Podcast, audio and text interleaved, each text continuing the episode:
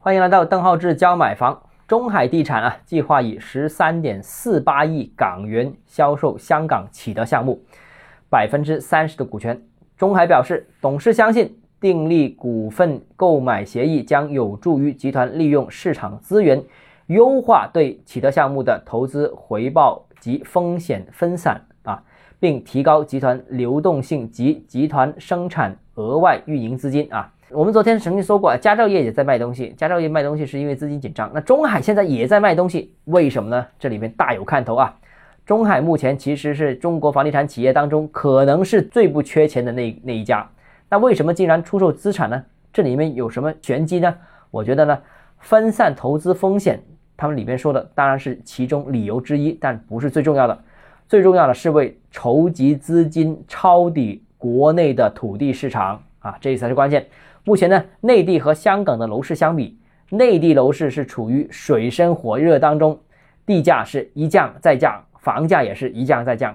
那甩卖土地、甩卖房子的民营房企是一个接一个，市场的捡漏机会很多，价格当然也很诱人。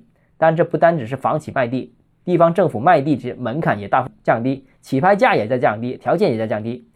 而香港的楼市有点不同，香港的楼市是从去年甚至前年开始就一直高歌猛进到现在，现在是在高位增持阶段。那呢，后市不能说没有上升空间，但已经在一个高位，上升空间相对会较小，而且说不准会有回调的压力和可能。